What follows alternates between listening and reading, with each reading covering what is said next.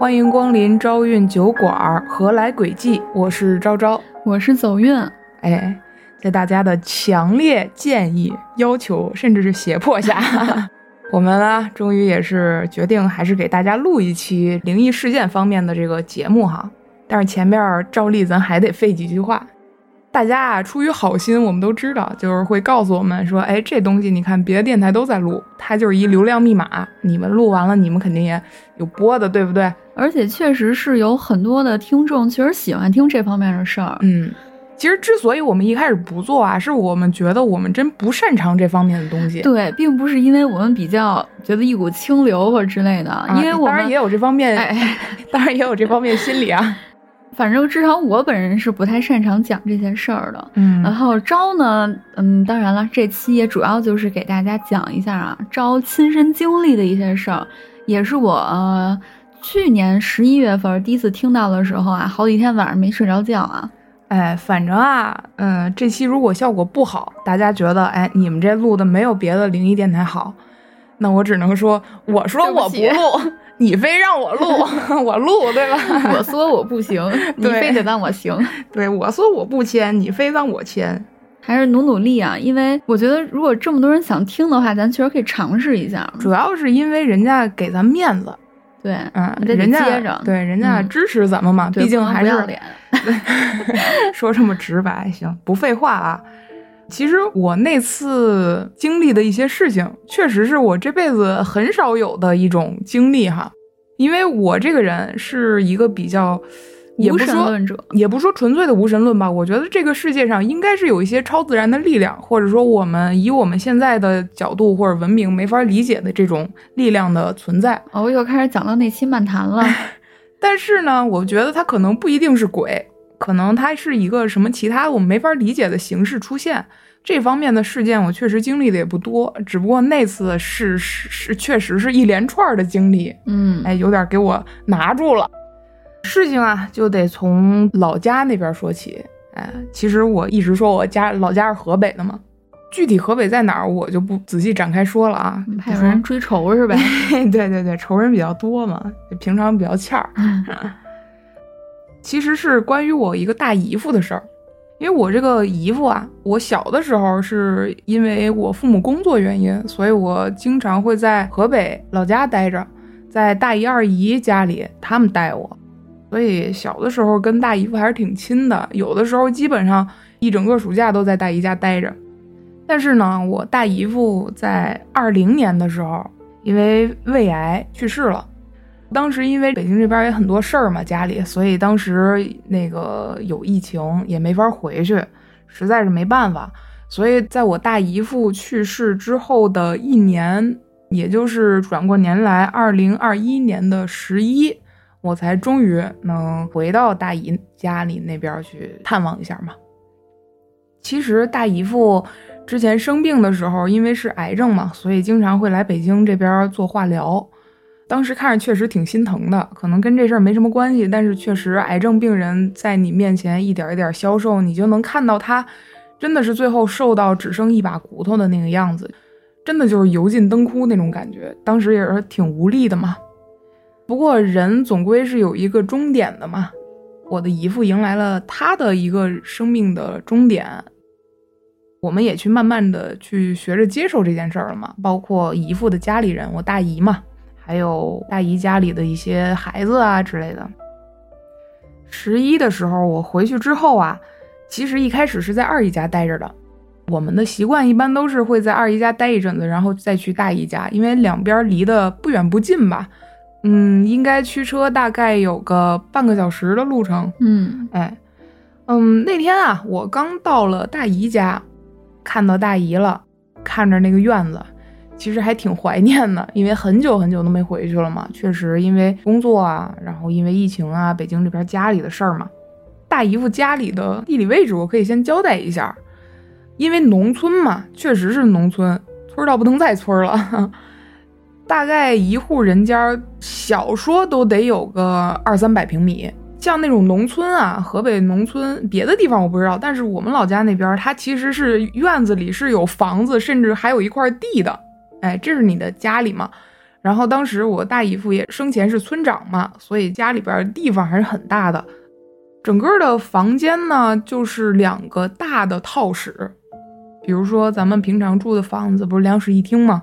他那可能是 好几室一厅，然后只不过这两个房子是盖到一起，挨着，只隔着一面墙，分成西屋和东屋。嗯，但是西屋虽然说是屋啊，它里边其实有很多小房间，还有一个大客厅。东屋也是一个大客厅加无数个小房间。一开始啊，盖这栋房子的时候，那还是很几十年前了。因为西屋本来是准备给我大姨夫家里孩子结婚之后用的。农村大家也知道，其实一大家子住在一起不会分那么细的，所以西屋呢一直是从我几岁的时候在大姨家玩，那个西屋就处于一个比较偏僻，相当于 百分之九十都是储物功能的这么一个套房。嗯，但是空间又很大，所以那个空间就比较空吧。说白了。那天啊，我刚进到大姨家，因为要放东西嘛，我就习惯性的把我这些东西啊、背的包啊什么的，拾掇拾掇放到西屋了。那次刚到这个西屋，一小门帘儿，我就感觉就是有一种说不上来的感觉，就是感觉那个屋比平常要感觉阴森。一个屋子很久不住人，你是能感觉到这个屋子很冷清，对吧？嗯，没有人气儿。对对对，没有人气儿。但是冷清和阴森是两个概念，阴森会让你觉得这个屋子有点让你怕得慌、瘆得慌。但是你想，我小的时候几岁就开始在那儿玩啊，每天都在那儿串，我也很少有那种感觉，所以当时我也没多想嘛，我就觉得可能是因为太久没回去了。哎，对，而且顺带提一嘴，我当时。一下了长途班车，到了河北 那个地方，确实天气比较冷嘛，我就有点着凉，所以嗓子有点不舒服，但是不是什么大毛病。说完了屋子里啊，我也交代一下院子外边吧。院子外边的布局就是我整个大姨家的院子，西边是过道嘛，小路，就跟北京胡同似的。东边呢是一望无际的那种玉米田，哎，就是庄稼地了。其实也不是一望无际，就是面积特别特别大。远处只能看到山和过的那种火车，其实还挺僻静那么一个地儿。那就不多啰嗦了，直接咱就时间转到那天晚上了。入夜之后啊，我们就挨屋睡下了。因为我小的时候，我不是有叛逆期嘛，高中的时候回去，我总觉得家里有孩子很闹，我就喜欢安静一点的地方，我就总是住西屋的一个小的电脑间。西屋有一个相当于小卧室的一个地方，里边有一台台式电脑，就管那叫电脑间嘛。大概多少平啊？八九平？大概也就十平米的样子吧。嗯嗯，十十一二吧。嗯，大概那个那个大小，其实也就能放下一整张电脑桌，还有一个床，就相当于当天晚上我们睡下的时候，东屋是我妈，然后老头啊，还有。大姨他们睡就各个房间嘛，但是西屋整个一个套房，只有我那个电脑间是由我一个人在住的。其实我也没有多想啊，躺床上我就开始准备玩会手机就睡觉了。我也确实睡着了。睡着之后大概过了多久我没有印象了，但是我突然一下就醒过来了，醒的特别清醒。嗯，我这个人啊，平常睡觉还是挺死的，但是那天就莫名其妙醒了。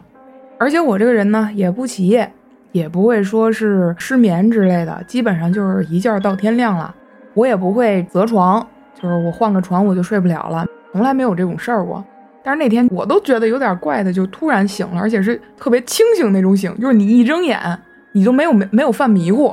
可能我当天比较累，或者是天气凉一点儿，这都无所谓哈。呃，我醒了之后就看了一眼表嘛。我看了一眼，是晚上凌晨一点半。我当时也没多想啊，我就接着睡呗。我我还感受了一下自己的膀胱，你知道吗？我刚当时想是不是自己有有喝喝水喝多了，但是我感受了一下，我确实没有任何的尿意。哎，我就继续闭着眼准备睡。但是我闭上眼睛的时候，我就觉得我很清醒，完全没有一点的困意。后来我也不知道过了多久，反正我觉得我闭了很久，我没有一点困的意思，没有一点迷糊的意思。我就想要不然就听点东西吧，因为我在做电台之前，咱们都听电台嘛，所以我当时就把手机插上耳机听着电台，听着听着我又闭了很久的眼睛啊，就感觉是稍微有点迷糊，但是电台里边的东西我是听得很连贯的。我能脑子跟着他们走，跟电台内容走，所以这时候我觉得我还是清醒的，因为我戴着耳机嘛，我就觉得外边好像有点动静，我就把这个电台的声音啊给调到了最小。因为那个地方特别静，所以如果你的耳机调到声音特别特别小的话，外边有动静你也可以听得到的。嗯，之后我就感觉有点动静，什么动静？就好像有人起床那种感觉，晚上你父母起夜那种感觉。嗯，之后我就发现我好像有点迷迷糊糊的，我好像就是没法动弹了。我就很奇怪，我总是听别人说什么鬼压床、鬼压床，我从来没经历过啊。但是我奇怪的是，那不应该是睡着了醒来之后，从科学的角度讲，哎，你的末梢神经可能还没反应过来，或者怎么着的，你的四肢所以不能动。那我当时是清醒的呀，我还听着电台的内容呢，不知道是我的幻觉还是怎么样。这个事儿我还没反应过来呢，我就感觉这个声音好像越来越清晰了，就是外边动的声音。越来越清楚，越来越近，对，而且是越来越近。那种声音是什么声音呢？就像你家有没有那种拖布，是上面就是一个塑料板的那种拖布？我家就用那种。哎，现在大家好多家都用那种，对吧？海绵条嘛。对，就是那东西。那东西如果它用的很旧的话，你在拖地，它会发出咔啦咔啦的声音，对对对，对吧？嗯，我大姨也习惯用那种拖布，而且她家的拖布也是那种用的很旧的棉条拖布。我听的声音，我觉得特别像我大姨每天早上在拖地的那种声音，就咔啦，咔啦，咔啦。但是这个声音是由远及近的，因为我对那个环境太熟悉了，所以我可以判断出那个声音是从哪里来的。它清清楚楚的，就是从这个西屋整个套间的那个门口，小门口，慢慢往我这个屋子靠近。我当时因为我不知道是为什么，我我好像就不能动了一样那种感觉。我就听着这个声儿越来越近，越来越近，直到来到了我的房间门口，然后我就听到这个声音进了屋了。我当时有点有点纳闷儿啊，我就是觉得我大姨不可能这么早就起来拖地呀。对，因为我听这个声音，第一反应、下意识反应就是我大姨在搂地的声音，所以我当时根本就没有多想，直到那个屋子门就是有种那种开了的感觉。然后我就听到那个咔啦咔啦的声音，就来到我的头顶的正上方。因为当时的这个我住的那个电脑屋啊，我的脚是冲着墙的，而我的头是冲着电脑桌的，所以就相当于这整个屋子，我的目光是看到我的脚和三面墙的，但我头顶的这块小空间我是看不到的。就是你的头对着的是门，对，相当于我在那张床上，我是头掉脚那么睡的。所以我的脑袋上面的空间是看不到的，我当时就听到那个声音进了屋之后，就停到了我脑袋顶上的那个小地方，然后要要不你自己录，我我现在已经有点害怕了，说实话。进来之后就停到那儿了，我其实当时还以为那是我大姨在拖地，我当时我从心里问了一句，说大姨你怎么这么早起来就拖地了？这才几点啊？但是我不知道，我已经分不清我当时是心里说的还是嘴上说出来了。甭管是心里还是嘴里，我这个想法想完了以后，立马有一个声音就从我头顶传来，他说：“我不是你大姨，我是你大姨夫。”然后我当时就一下就有点愣住了，那种有点恍惚或者有种惊了一下那种感觉。你当时害怕吗？我当时说实话挺害怕的，我甚至当时在想，我是不是在做梦。可是，如果我做梦的话，我耳机里电台的东西，它不应该是一直连贯，而且我清醒的听下来的。嗯，就是那个东西，就仿佛一个，怎么说呢？现在说有点玄幻啊，就是有点像那种《盗梦空间》里的一个陀螺，它一直在转，我看着它转，我没法儿，没法承认自己现在经历的是一个梦啊。嗯，然后我当时不是听完了以后就懵了吗？但我也不敢动啊。那种情况下，我反正当时是确实没有敢说回头看一眼，看一眼我脑瓜顶上到底是什么，就什么情况，还是完全没有人怎么样呢？我第一次听你讲这故事的时候，我当时还问你来着，我说你有没有抬头看，然后你当时也是说要你敢看，对啊，要你你敢看啊，我也说不上来当时的感觉，一半是害怕，一半是觉得有点奇怪。为什么？因为我觉得大姨夫是我的亲人嘛。我觉得就算说真的，我遇到了一些什么事情，呃，或者说真的是别的灵异事件一样，这就是个灵异事件。我觉得可能他也不会伤害我吧。嗯，我心底是有这样一个潜意识在的，所以我当时也没有多动啊。如果你在睡觉的时候，有一个人近距离站在你的头顶上，你是会有感觉的，对吧？即使他不发出任何声音，我就感觉确实那儿是有一个人站在那儿。但是我缓了一会儿，渐渐的这种感觉就没了，嗯就是我我能感觉到我好像头顶就没有东西站在那儿那种感觉了。然后你也能动了。对，我就慢慢缓过来了。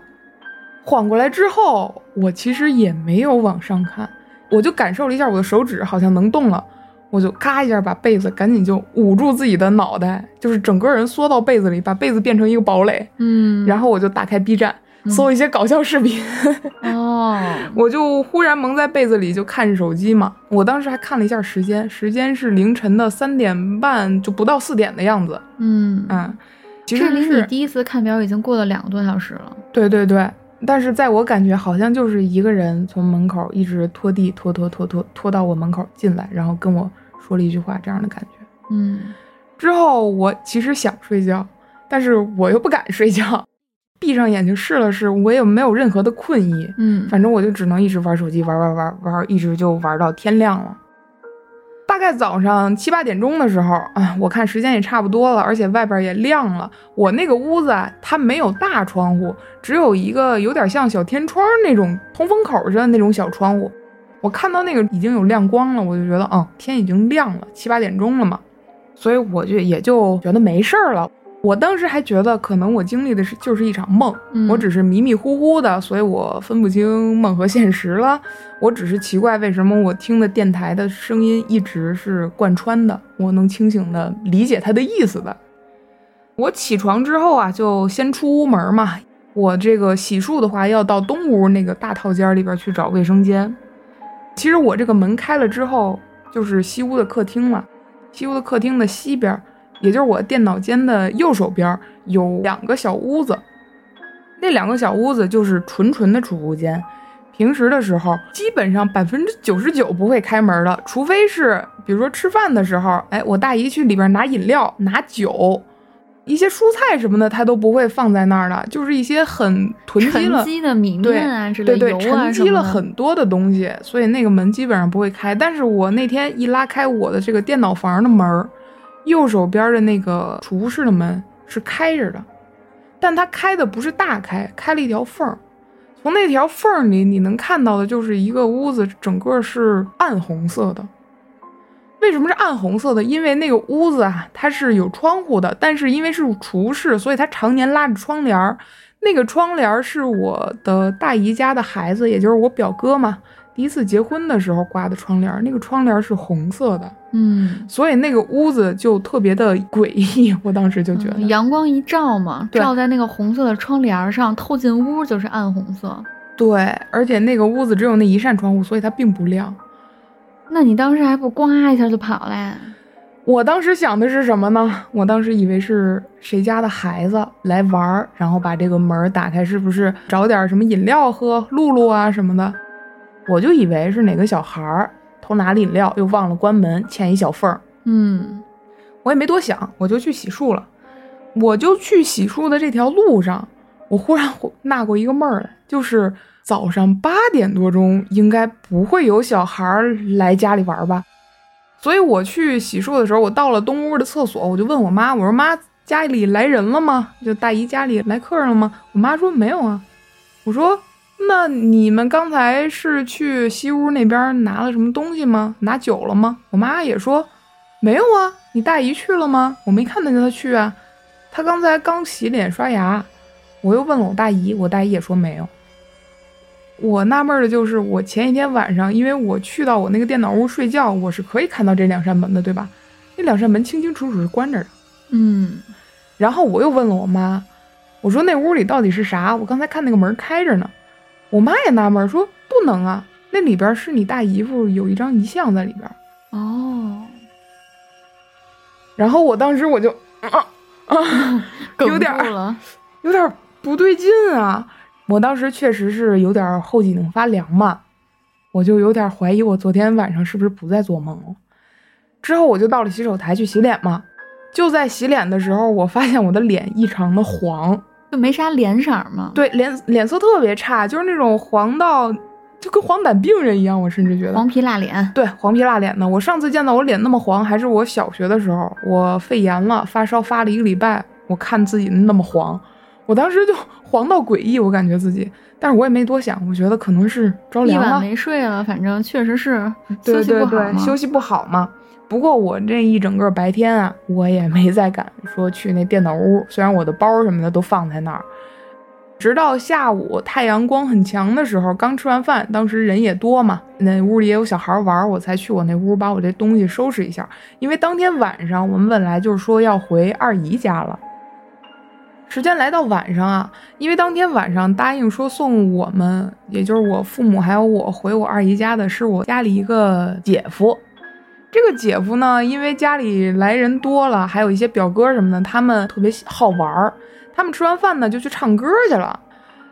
他们唱估计是唱到兴头上了，一直到晚上十点半才回来。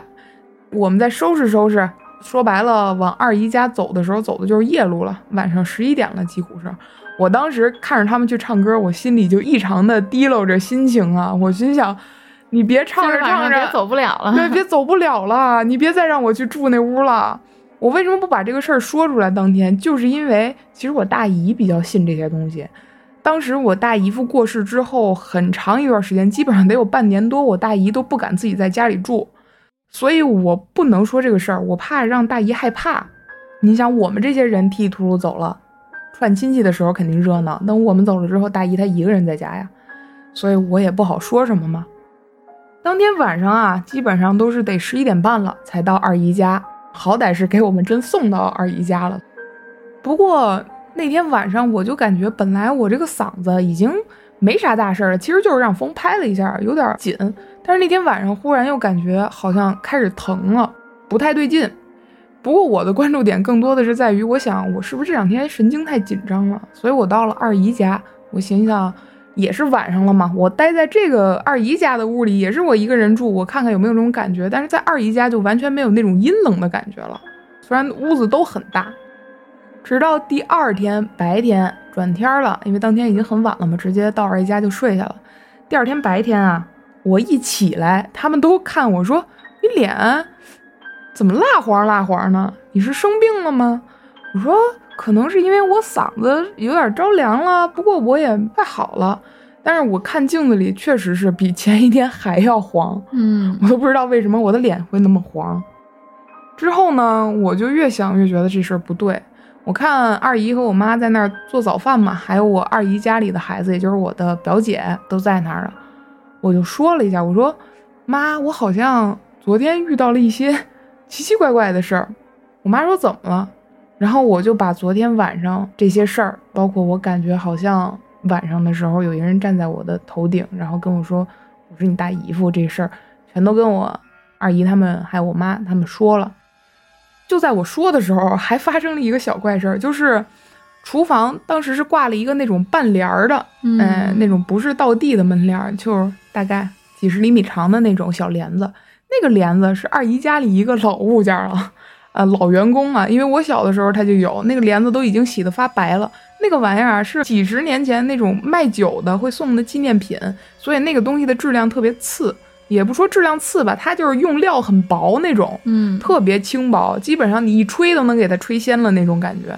我说这件事儿的时候，那个帘子突然右下角咵就往下掉，掉的形状呢就不像是那种轻的东西该有的那种感觉。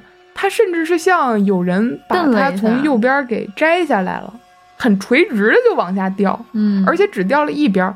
然后当时我二姐也吓了一跳嘛，因为我正说这事儿呢，气氛烘托到这儿了，对不对？我二姐也吓了一跳，然后我二姐就说：“这帘子怎么了？”他们就去看了。正常来说，它应该是有风，这个帘子才会掉，对吧？但当时是厨房，没有开窗户，也没有开油烟机，没有风。嗯，你要说钉子掉了，或者是这个扣鼻儿扣到钉子上那扣鼻儿断了也行，呃，没有任何异样。甚至把这个帘子的那个右上角掉下来那个鼻儿挂上去，还费了几秒钟的劲呢。嗯，就是它吊得很紧的，但是就觉得有点奇怪嘛。这儿还要交代一下，其实我二姐呢，她是一个会按我们老家土话说会叫会瞅香的人。我也不知道“瞅香”这两个字儿应该是哪两个字儿啊，反正都这么说，我也只能这么说了。所以我二姐就说：“要不然给你看看吧。”然后我妈就说：“行，你给她看看吧，这孩子脸色这么不好。”之后呢，我二姐就坐在那儿，哎，一开始啊，她是点了一颗烟。我我不知道这个两个字儿怎么写，但是我二姨他们都管这叫来神儿了，就是他会一个接一个的打哈欠，嘴里一直有口水，而且打哈欠的时候，他的脸啊，就鼻子会特别特别红，真的跟你困到不行了那种，连着打哈欠。但是像咱们普通人，你不会连着打几十个哈欠吧？对，你也没那能力吧？但是我当时眼看着我那个二姐就连打了几十个哈欠，真的得有几十个。之后呢？他就有一种入定的感觉，你知道吧？我其实说实话啊，我打心底里觉得很很逗，你知道吗？这件事儿，我就觉得挺……你不敢相信，其实是就是我没法相信，因为从小的教育就是告诉我就就要相信科学嘛。嗯，我就觉得会不会是二姐给自己的心理暗示或者怎么样的？但是之后呢，二姐就开始开口说话了，她说话的时候完全换了一个口音。我记得应该是换了陕西的口音，我不知道是陕西还是西北，反正就是嗯嗯西北方的那种口音吧，具体我不知道是哪儿，但反正绝对就不是河北口音了。前提是我的二姐她从来没有去过西北那个地方，而且当时在河北农村，周围也没有说外来务工的能接触到这种口音的人，当地口音很一致的，农村的口音就是当地口音，嗯。所以说我奇怪的是他是怎么学会这种口音的？难道他上网去学？反正他当时说话的语调、声音，包括口音，都不是他本人了。后来我二姨跟我说，说是我二表姐，她是地藏菩萨可以上身哦。当然我不懂啊，我真的是不懂这些，我只是表述一个我听到的名词。当时啊，我这个二表姐就说：“你把手拿过来嘛。”就这样说，我也听不清楚。我我只是大概学一下。你还真敢把手拿过去啦？对啊，因为当时我妈和我二姨都在嘛。啊，当时也是大白天。然后我二姐就抽着烟，盘着腿坐在沙发上哈。这整个过程她都是盘着腿坐在沙发上的。然后说你让我把手拿过去，挑了我一个手拿过去。然后她就开始在我手上摸，然后摁，摁完了以后，她口音我就不学了，我实在是学不会。大体的意思就是说。你碰见的就是你大姨夫，而且除了你大姨夫，你身上还跟着一个。说我现在后边有两个人，嗯，一个呢是我大姨夫，一个是当天晚上因为走夜路撞上的。说是当时夜路上面有一些孤魂野鬼，哪条路上出了车祸的一个呃灵体那种感觉吧。说他是跟着我，然后呢，我二姐当时这个状态，我也不知道能不能称她为二姐了。就说这个大姨夫可以跟他说话，自己家亲戚好送，然后我二姐就开始跟我身后说话，我身后没有人啊，就跟我身后说话。整个大体来说的对话内容就大概就是说，是过来怎么了？看孩子是吧？啊，行，孩子都挺好的，说那个家里也都挺好的，别挂念了，好不容易回来一趟，看看就得了，别再吓着他们，而且上身上也不好。全程啊，反正我只能听到我二姐嘴里说着那个带口音的话，她中间会有间隔，间隔的感觉就是她在看着，他，对她，她，她在看着我背后在回应她这种感觉。说来说去，二姐就表示大姨夫送走了。之后呢，她又开始跟另一个所谓我身上的灵体来说话，也是一样的流程啊。最后的结论就是，这个灵体说他需要钱，没有钱了。晚上为什么撞上我呢？也没有为什么，就是碰见了就上了。说也不多要，就是想吃葡萄。我记得特别清楚，他说想吃葡萄，然后让烧了多少元宝啊，还有那种黄纸，还有一串葡萄，然后说让我二姨夫当天晚上十点去哪哪哪个方位的一个大桥底下去给他烧了，他就走了。然后当天晚上呢，我二姨夫也确实是去了。哎，烧完当然也就回来了。嗯当时我妈还问我二姨夫说：“你不害怕呀？你大晚上一个人去那个大桥墩子底下？”当时那块儿是有一个很大的那种桥墩子，有点像高速那种感觉。那边儿原来底下是农田，所以现在就是荒地，连个路灯都没有。然后我二姨夫就在那儿烧完就回来，我二姨夫倒是说：“嗯，不怕呀，那也没有人。”反正烧完回来，我确实是，我不说感觉自己哪儿好了吧，我但是确实脸不那么黄了。嗯，我我也不知道是不是我当时当当喝这菊花茶喝的，反正这一连串的事件之后呢，我们就在二姨家待了两天，之后就回北京了。嗯，但是那之后啊，我回北京就接连一大串的倒霉事儿。那个时候我也跟你说了吧，首先上来就是我车摩托车嗯让人给碰了。当然是对方的全责啊，这真的不是我的原因，是对方的全责。当时是一辆车停在马路中间儿，他也不打双闪，他还是辆特也不动，斯拉。哎，对他也不动，他也不打双闪，他就跟车上没有人一样。那我肯定我是要右拐的嘛，我从他身边路过，突然他就动了，他就倒车也不打灯，哎，把我呱唧就撞倒了。之后还有工作上的一些事儿，哎，还有家里的一些事儿，反正乱七八糟的事儿加一起，我倒霉了得有一个月。我当时跟你说，我这辈子没有这么倒霉过，就是我这个人平常还尽量让自己乐观一点，或者不去想这种事儿，但是当时真的是逼得我，我觉得这辈子没这么倒霉过。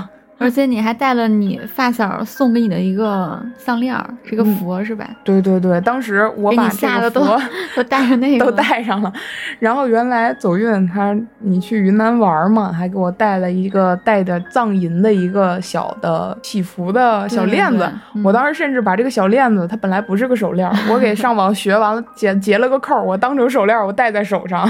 嗯，之后反正那阵子过去了，也就过去了。就是这么一连串的奇怪的事儿，可能讲的比较啰嗦啊，因为确实第一次讲这种东西，也是我自己的经历，所以可能抓不太到重点，大家就凑合听吧。我建议啊，如果咱们下次再出这种系列的事儿，我强烈要求有另外一个人在我旁边陪着我听，要我老感觉我身后有人。我已经尽量讲的很平实了，不，你可以讲的害怕一点，因为毕竟有的是人敢听嘛。对我比较怂啊。那我不能讲着讲着少一人主播呀，搁这儿。再讲一个吧，这个呀是我跟我们同事碰见的一个比较怪的事儿，我都觉得不算灵异吧，但是确实比较怪。是那天啊，我们因为有团建嘛，就要去密室。我们组里呢一共就七个人，我们找的那个密室啊，在海淀区某个这种大楼里，因为嗯现在的密室不好多都在那种商用楼里嘛，他租了几个小房间给装修一下，有的他那个房间甚至都不在一个楼层。我们去的那个密室就是这样的密室，所以那天我们到的时候啊，是工作人员把我们带去的我们选择的那个主题的密室的楼层，其实跟他地址的楼层是不一样的层数。而且他带我们坐的也不是电梯，他走的是楼梯，七拐八绕的。那个楼体结构有点奇怪，就是它有的时候两层楼的最西北边是打通的，就有点像个 loft 那种感觉。反正是我没见过的这种楼层结构。等他把我们带到墓地房间的时候呢，我们就在那个过道里等着嘛。不过这个时候我们有两个同事说要去上厕所，其中就包括我们的领导大领导。然后这个大领导就和一个同事说去找厕所去了。这厕所一层一个，肯定很好找啊。我们也没多想，但是等了半天啊，都已经过了开始的点儿了，他们还没回来，我们就有点纳闷儿啊，说这个上厕所上到哪儿去了？我们就打电话给他们找他们嘛。他们说他们迷路了，我们就说这个厕所怎么还能迷路呢？然后他们说你们现在在几层？我们说就在刚才那儿啊，没动地方啊。他说是是几层？我们就纳闷，我说你上个厕所，这你跟层数有啥关系？你也不用去别层上厕所呀。我我们就还问他，我说是厕所里人太多，去别楼层吗？他说没有没有，我们好像不在一个楼层了。相当于，比如说我们在十二层，那个楼梯也确实电梯旁边就是厕所，只不过要拐过去，我们看不到。他们就拐过去了，拐过去，然后上完厕所出来，变成十五层了。啊，他们说他们是下了两层楼才找到我们的，因为他们问我们层数，就是因为他们觉得出来不对头了，嗯。他们找不到人了，也不知道，因为当时是工作人员带我们去的，我们选择的主题的房间，他一开始大众点评上这个店铺地址不在一个层，所以他会问我们你们在几层。这事儿怪就怪在他们两个人都坚称他们确实是下了两层楼才到的我们这层十二层才见到的我们。之后呢，我们也去那个厕所看了，没有任何的异样。嗯，就是我，我一开始甚至以为我说这个是不是这个厕所里边有楼梯？我们进去看了，就是很平常的厕所，拢共三个坑位还是四个坑位，我忘了，绝对封闭的厕所，没有什么奇怪的。而且最主要的是，去厕所的那个领导和同事不可能是那种开玩笑的人，更何况他是领导。嗯我们那个领导平常基本上是不会和我们开这种玩笑的人，他其实他就绝对不会开这种玩笑，而且他一再给我们打电话的强调就是你们到底在几层啊？他如果是开玩笑的话，他不会这么一直追问我们，对对吧？所以当时还觉得挺奇怪的。哎，有一个我之前在微博上看到一个人讲他经历的怪事儿，我觉得特别像。嗯就是他说呀，他有一天回学校的路上，他呢经常抄一条小路。那条小路呢，按说他开始走啊，从开始走到走到学校，可能也就五六分钟的这么一个距离。嗯但是呢，他有天晚上回宿舍比较晚，于是啊，他抄这条小路的时候，看着表啊，愣是走了小二十分钟都没走到学校。啊，他当时就觉得有点奇怪，但当然了，他非常勇，他做了我们不敢做的事儿。他呢，掏出他的器具，开始撒野尿。他呢，就因为不是尿可以辟邪嘛，哦，是吗？对，他就掏出他的器具开始尿，呃，四处喷射，然后呢，一边尿还一边就是拿石头砸地，然后嘴里就是大骂，可能骂一些就是啊，比如那个就是都给我滚开啊之类的，什么我要回回回回回回宿舍，你看给我下巴结巴了，然后就这样，就是一边尿一边拿石头到处扔，一边嘴里骂着，没过两分钟就走到宿舍了。哦，嗯，就我感觉跟你这差不多，就也是可能是在一个，呃，一条路上或者在一个空间里，好像这个时空突然错乱了，就这种感觉。啊，对，就是那种时空错乱的感觉。嗯我当时甚至觉得他们是不是平行宇宙穿越过来的，嗯，去平行宇宙上了个厕所。有那味儿了，反正，嗯，再说一个稍微絮叨点儿的吧，还是跟我这个会瞅香的二表姐身上发生的事儿。其实不是她发生的，是她帮忙看的，但是也都是我们家里的亲戚。嗯，还得先啰嗦交代几句。这个事情的发生的主人公呢，是我的一个小二嫂。哎，因为家里亲戚很多嘛，农村，所以哥哥啊、表哥、表嫂什么的，表姐、表姐夫太多了。所以这个是一个小二嫂，嗯，这个小二嫂其实是我三舅家的，我这个会看仙儿呢，二表姐呢是我二姨家的，而今天还要涉及的第三个人呢，就是我的叫小海哥吧，这个小海哥呢又是我大姨家的，这三家啊，也就是我大姨、二姨还有三舅住的完全不是一个地方。各自的路程都得有大概半个小时，或者是半个小时以上。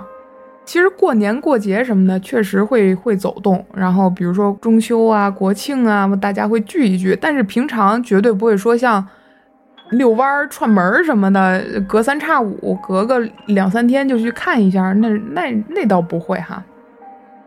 这件事儿是这样的，我的小二嫂啊，在县的镇子上面工作。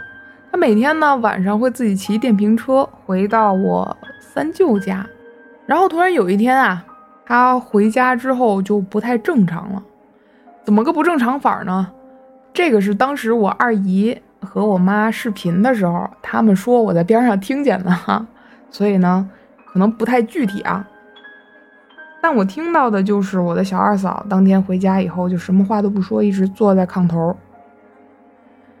之后呢？坐了大概得有个十几二十分钟，就突然开始咯咯咯咯咯乐，突然开始乐，乐完了以后又开始哭，就是这个人的整个情绪都反常了。然后你跟他说话，他也不理你，然后就开始撒泼，跟家里打滚儿，就跟床上打滚儿，开始嗷嗷叫什么的。这时候大家就有点纳闷啊，这人是怎么了，对吧？嗯你你你肯定得先给他摁住嘛，就抹擦抹擦什么的，就让他先平复一下，说是怎么了，是吓着了，还是说说说碰见什么事儿了？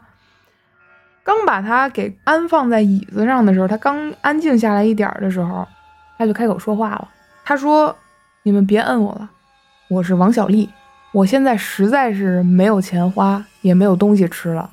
我和我的孩子要饿死了，要穷死了，给我点钱吧，实在是没办法了。”就这么一套一套语言啊，一直念叨，一直念叨，一直念叨，说我是王小丽，我是王小丽，我孩子我孩子没吃的，我要钱，我要穷死了，我没办法了，给我点东西吧。就一直这么念叨念叨念叨。这个时候，这个三九家里人就觉得，哎呦，是不是撞见点什么事儿了？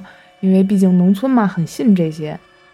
这时候，因为虽然已经很晚了，但是还是没办法嘛，他一直这样不正常啊，也不是个事儿啊，就赶紧打电话给我二姨家，哎，打电话给我这个二会看香的二表姐。当时其实晚上大家都睡得着着的了，哎，他就我二表姐肯定还是起来了嘛，起来完了以后还是那套流程，盘腿坐沙发，点颗烟，然后一直开始打哈欠，哈欠连天的，一直打一直打。之后啊，为什么说这件事儿恐怖呢？其实恐怖的不在于我这个小二嫂她反常的举动啊，因为我甚至还觉得是不是什么心理暗示啊、害怕呀、什么的过激啊、应激行为啊。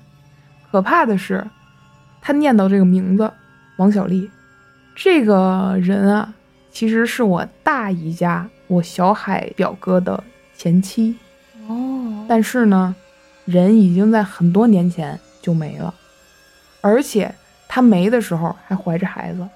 哦，而且他当时是车祸没的，而他发生车祸没的那条路，恰恰那个路口啊，恰恰就是我这个小二嫂下班回家要路过的那条路。最奇怪的就是，因为这个王小丽啊，她跟我这个小海哥结婚没两天就离婚了，而且他们结婚的时间特别特别早，我小学三年级的时候。十多年前，对我记得特别清楚，为什么呢？因为那个算是前前嫂子吧，王小丽，小丽嫂子，咱尊敬一点嘛，小丽嫂子结婚的时候，我跟着一块儿去热闹来着嘛。然后结婚第二天，我这个小丽嫂子当时给了我十块钱，让我去帮她买一个刷牙缸，但我不知道买什么样子的，我就问她什么样的，她就给我形容嘛。但是到最后我也没找到她形容的那个牙缸子，我就只能拿着十块钱回来了。回来之后还因为这事儿吵了一架，就是，呃，我的小海哥就觉得年姐你太事儿啦，你随便随便用一个茶缸子不就行吗？那么多的洗漱杯子吗？所以就因为这件事儿，我对这个前嫂子的印象特别深。不然的话，因为他们两个结婚没多久，马上就离婚了，所以我对她基本上没什么印象的。而我这个当天马上就不太正常的这个小二嫂子，她是在我都已经工作了之后才嫁到我三舅家的。也就是说，这个王小丽，我这个小二嫂子，她根本就不可能认识，嗯，也不可能知道，因为毕竟是离婚嘛。一般家里很少提这种事儿啊。。对对对，很少说跟新进门的媳妇儿说，哎，那谁谁家之前，哎，那个前妻怎么离婚了？而且人家都已经出车祸没了，嗯，死者为大。对哦，他那个孩子并不是前嫂子小丽和我这个小海表哥的，而是他离婚之后又改嫁了，嫁给别人了。哎，那个时候怀的孩子。所以说这个事儿从头到尾，这个王小丽这个名字当然是化名哈，这个名字就不可能被我小二嫂知道。但是她当天就一直在念叨我是王小丽，而且她更不可能知道我这个小丽嫂子前嫂子她没了的时候，还有还怀着孩子。后来啊，我这个会看香的二表姐嘛，就给看了看，就说：“哎，你在家里哪个方向啊？怎么着怎么着啊？给他烧什么东西啊？要怎么做怎么做？这些我就不懂了哈。嗯反正最后啊，说完了以后，确实人就安静下来了，然后就开始出汗。出完汗之后，说是发烧还是怎么着，第二天睡觉睡觉就好了。嗯，但是这个人呢，从始至终都没有任何的记忆了，就他不记得他那天下班之后发生了什么。但是问他的时候，他就说他在路过一个路口了之后，他就觉得头特别疼，嗯然后就是完全凭着这种下意识在骑往往家里骑车了，因为天天走那个路都很熟。他说他甚至到了家门口看到家之后，他就完全记不清了。嗯之后呢，我二姨还有我这个大姨就问他在哪个路口嘛，他说哪哪哪路口，结果那个路口就是我那个前嫂子王小丽怀着孕的时候出事儿没了的那个路口，嗯，所以说还是吓人 吗？其实我觉得倒是讲出来，我我讲的不行，所以讲出来确实不怎么吓人，但是你细想想这个事儿，确实挺怪的。嗯嗯，挺诡异的。既然录嘛，就录全套的。一次把你掏干。对，一次把我掏干。讲个简短一点的吧，之前那个都那么啰嗦，对吧？特别简短。之前啊，还是我这个二表姐看仙儿，因为我家里之前突然我父母会恶心、头疼，去医院检查也什么事儿都没有，就是他们就觉得想往神学这方面靠一靠嘛，就让我二表姐给看了看。看完了之后呢，我二表姐说，就是我爷爷奶奶太久没有给他们烧纸，哎，找回来了。因为我家里父亲已经离开老家，基本上就没什么太多的联系了，因为家里的那些近亲都已经去世的都去世了，哎，年纪摆在那儿嘛。所以说，二表姐就说是他们，哎，回来了，你得给烧点纸，在院子里哪个方向，哎，烧烧烧什么纸。当天晚上啊，我记得特别清楚，还是我父母烧的。但是我没有去烧啊，我还在屋里待着呢，他们也没让我去，我根本就没特别在意这件事儿，我甚至我都不知道他们当天晚上去烧纸了。为什么后来知道呢？是因为我就是我当天晚上做了一个梦，我觉得特别奇怪。我第二天吃饭的时候，我就跟我妈说来着，我说：“哎妈，我昨天晚上梦到一个人。”我妈说什么人？我说一个说是我奶奶的人。我说但是我不认识他，我没见过他的长相。我就是梦见了一个陌生的脸，然后从我们家的这个我的床角对着那面墙要穿进来，嗯说要看看我。然后这个时候我的梦里，我父亲就出来了，哎，老头儿就出来了，挡在这个这个老妇人面前，就说：“你远远看看就行了，别进去了，对他不好。”就这么一个奇怪的梦，但是嗯记得特别特别清楚。我这人很少做梦啊，我就跟我妈说了，我妈当时说什么样啊？我就说什么什么样，然后我妈说是从院子的东南角进来的吗？我说就是门那块儿啊，就是东南边儿吧。我父亲就说，那不是你奶奶吗？嗯说我昨天晚上刚烧完纸，嗯如果我见过我奶奶，我梦见也很正常。可我从来没见过我奶奶，因为我嗯奶奶在我父亲 都没多大的时候就去世了。但是我形容出来了之后，我父亲就说：“嗯那那是你奶奶呀，哦，挺玄乎的哈。啊我感觉这个有点害怕了。反正我当时在梦里，记得这脸能真切到让你能形容出来，但你却没有见过的一张脸，在你的梦里，我基本上是没碰见过这种情况。大部分都是睡醒之后可能就忘记了，对就模糊了那个印象。对对对对，咱们很少能，反正我是很少能碰见在梦里梦见陌生的脸，也有，但是都比如说像那种路人，嗯他其实都没有什么具体的五官，但是这次就特别具体。那我这边基本上就说说到这儿了，那行吧，那我就接着你的讲吧。嗯因为招刚才也讲了很多，你二表姐去召唤这些，咱就不说召唤的是什么了，反正召唤了一些呃神灵吧，然后过来没记错的话，应该是地藏菩萨。哦，嗯行，召唤过来给大家曲解这个身体上的一些病也好，还是说一些不太正常的这种精神上的也好啊。嗯我从小其实都对萨满教是非常有兴趣的，因为我嗯小的时候嘛，很小的时候沉迷看《还珠格格》，《还珠格格》里面经常展现的场景就是萨满教，嗯是什么场景呢？就是一些带着呃呃，我不能我不知道能不能称它为鬼脸儿啊，因为听到现在我其实也不太敢说了，戴着一些面具。然后呢，手里拿着鼓呀，拿着铃铛啊，然后搁那儿，嗯，又吹又喊，又敲又打的，哦，哎，就是做做法嘛。还有包括大家有没有印象，《还珠格格》第二部里，香妃嘛，香妃娘娘被皇后还有还有老佛呀喂了点儿奇妙的药啊，要死。她当时躺在那个床上，基本上相当于是怎么也救不回来的那个状态。嗯，当时呢，皇上是怎么办呢？就是请了一堆萨满教的人来到香妃的床边，开始给她做法嘛，就是跳大绳儿。啊，当然了，当时那个萨满教跳大绳的队伍里呢，其实是有跳大神儿啊跳大绳跳大神儿 跳大神的这个队伍里啊，当然了，就有香妃的老相好蒙丹嘛。嗯，这个情景大家如果记得的话，应该就知道那个就是萨满教。萨满教呢，它是一个特别崇尚万物都有灵魂的这么一个人。嗯，小草也有灵魂，反正就是任何东西都有灵魂。你这它是矿泉水瓶子也有灵魂，哎话筒也有灵魂。而且呢，我是能够通过一些萨满教里有一些专门的那些通灵的人士，嗯，可以通过这个通灵的这个人啊，可以和这些神灵沟通。而且呢，萨满教还信奉十二仙，十二动物仙也是萨满教这边的。哦，嗯，具体是哪些动物呀？我记不太清了，大家有兴趣可以回去查一下啊。哎，还说呢，我二姨家现在单门有一个屋子，里边就是因为我二姨特别信这个嘛，她单门有一个屋子，就是供奉各路神仙的，什么狐仙、长仙，长仙是什么仙呀？长仙好像是蛇吧？哦这我其他我实在是说不上来，因为我 实在是对这个一无所知。哦，反正萨满教呢，就是他们是供奉十二嗯动物仙儿。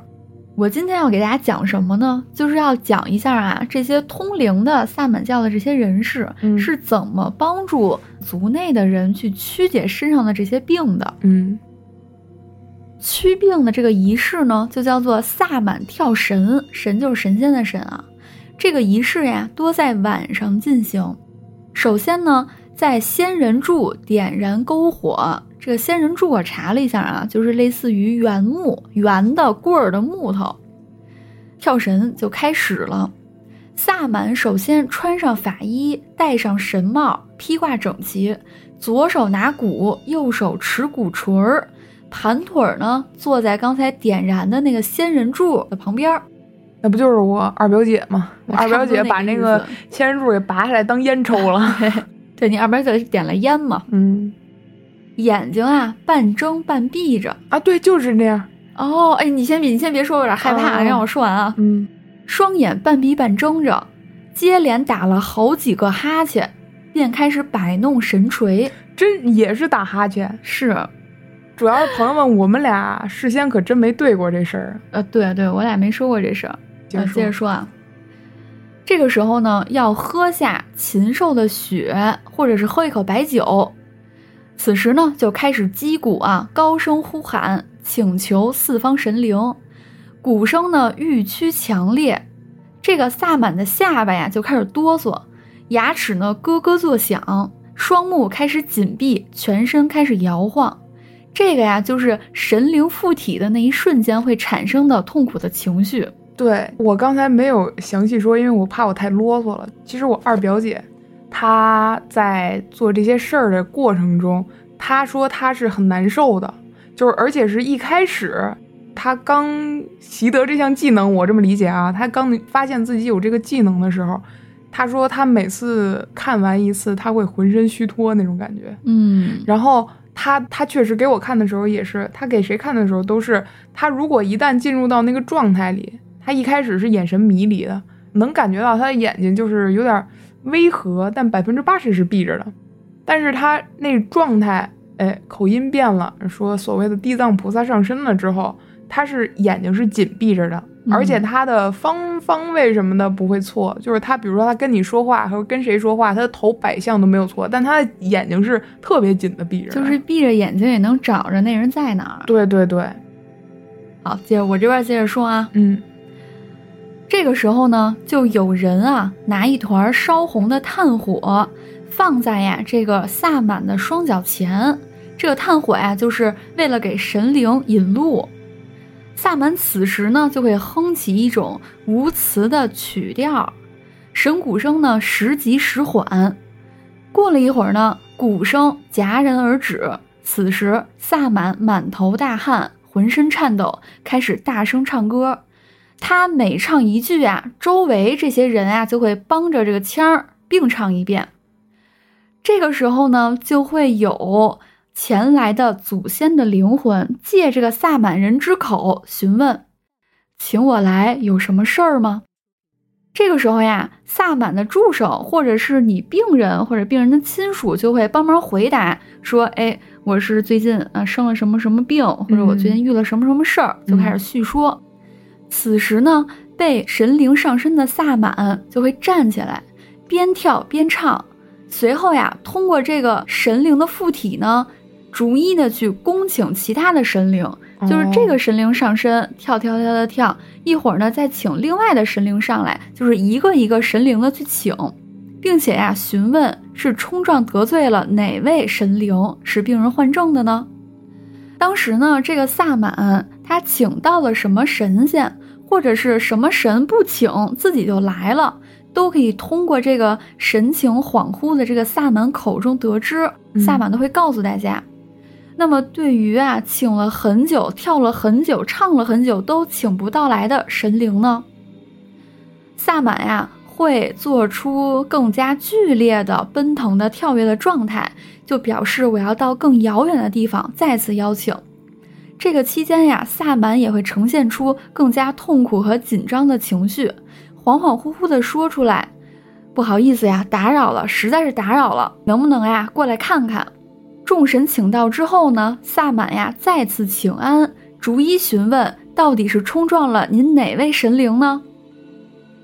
逐一提到哪位神灵的名字的时候，哎，提到这个神灵，病人会不自主的颤抖起来，而且病人也会神情紧张，就说明啊，病人是冲撞了这个神灵。哦，就围一圈儿，一号，哎，没反应；二号、三号，呃呃，对，那就是那就三号。三号，对。那此时呢，这个作祟的这个神灵啊，就会借萨满之口，要求呀，你必须要共济某物。或者是我告诉你一个什么办法，你只要照做，哎，我就不会再叨扰你了。一般情况下呢，跳神的仪式顺利的话，就是也顺利的找到了到底是哪位神灵在作祟。神灵呢，也通过附萨满的身告诉了大家你要怎么做，我就可以不再叨扰你了，给下个 brief。对，嗯，哎，那这个跳神仪式就顺利的结束了啊。一般情况下啊，就结束了。那么这个时候呀，众人和萨满就开始共同分享这个祭神的酒肉了。但有的时候呀，病人的病情比较严重，就有点像失了魂儿似的，就不光光像你似的面色蜡黄了，嗯，人家就是可能就是有点疯癫了。这是什么情况呢？就说明这个病人的灵魂呀，已经被某些凶恶的鬼神给掠走了，就魂儿没了嘛。哦，那这个时候呀，就更加复杂了。这个萨满就不仅仅是我要召来几个仙儿询问询问的事儿了啊！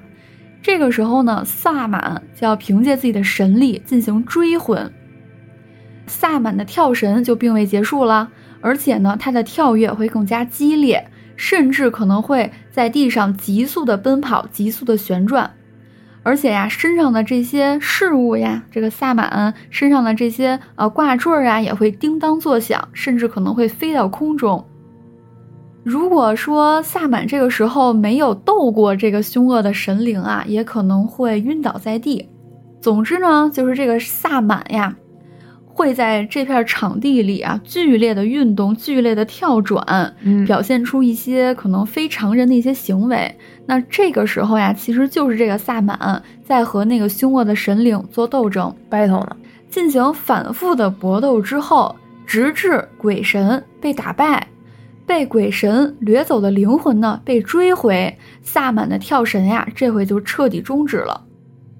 有的时候呢，这个追回灵魂的过程啊，可能会持续半个小时，也有可能是一两个小时。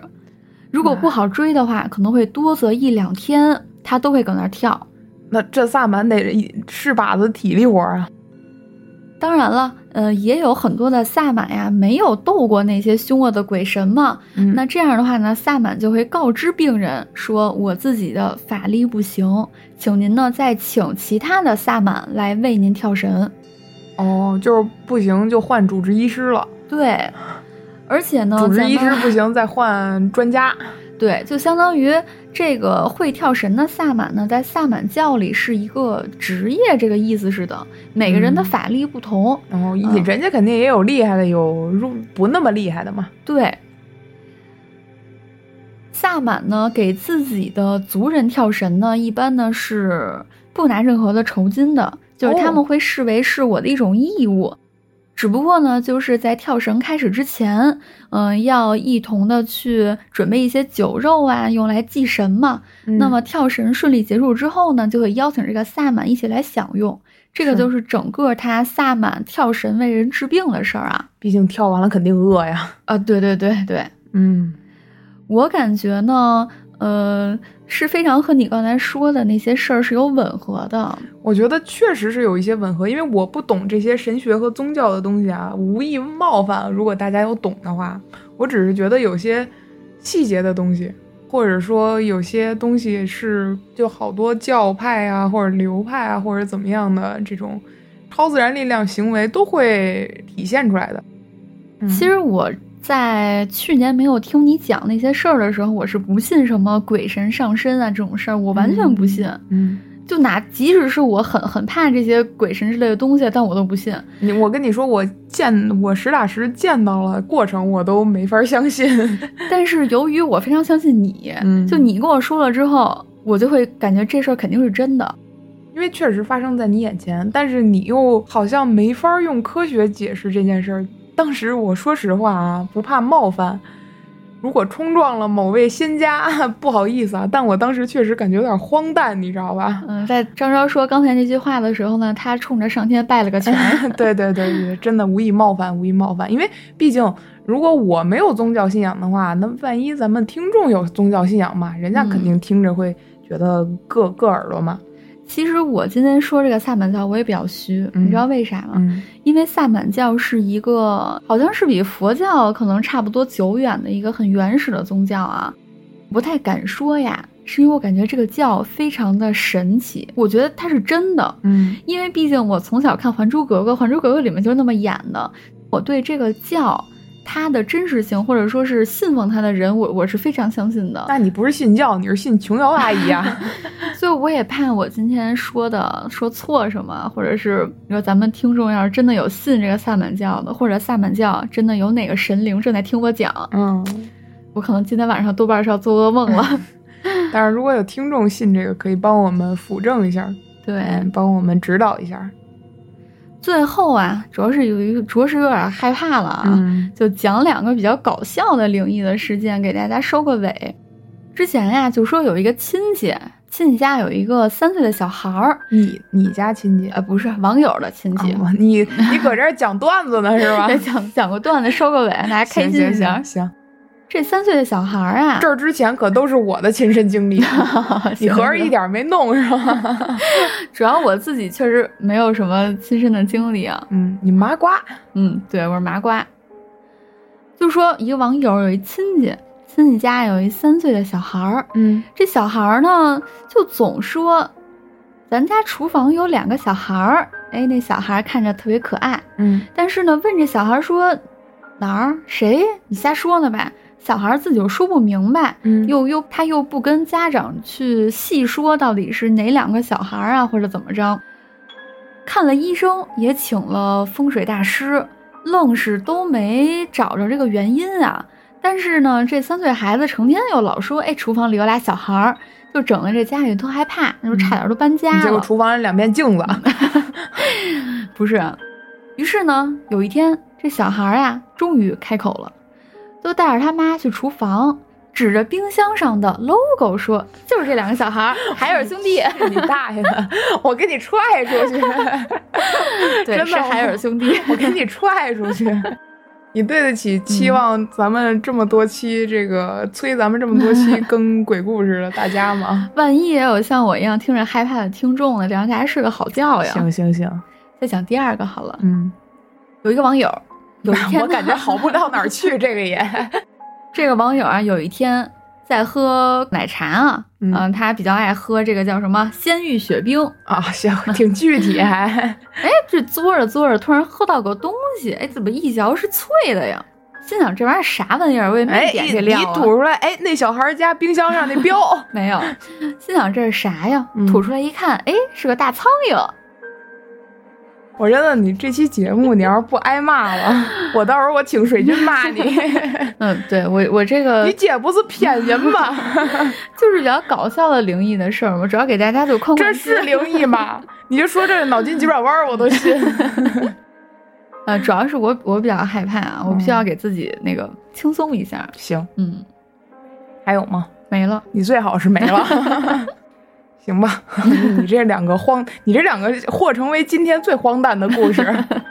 总归啊，我们确实不擅长讲这些，还是说一一直强调这句话，确实怕被大家骂，因为有那么多优秀的电台都会出这种节目，而且人家肯定是得心应手，很娴熟了，对吧？就是嗯大家既然给我们这个面子，肯支持我们，人赏脸，对吧？让咱录这个，咱录完了以后，我确实是我们不想让大家失望。哎，但是我们也意识到自己能力有限，尤其是我听完走运这俩故事，我觉得我们这成不了系列了，大家别抱太大希望了。本来我俩就是还一块研究了半天这个系列叫什么名啊，字，可不嘛，你这直接一个和《木林猎卷》就是差不多感觉的一个名儿啊。嗯哎，确实是我听到现在也感觉能力有限，确实可能录不了这个系列，对，只能给大家就是说个乐了啊。嗯，你说一乐，我说那个事儿确实是真的呃，。对，昭昭那个事儿确实是真的。对，只不过我讲的就比较絮叨了。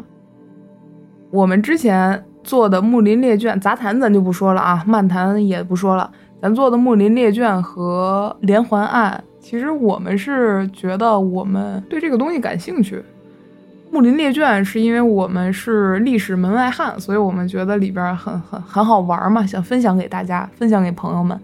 然而连环案呢，是觉得它是事实发生的，然后你可以确凿的、明明白白看到的前因后果的东西，哎，你能从里边感受到这个世界的参差，形形色色的人，对形形色色的人，还有人性里边那么多不同的方面。对角度和方面，确实是感觉比较有意义嘛。然后我之前可能是我个人偏见啊，我就觉得讲鬼故事没有太大的意义。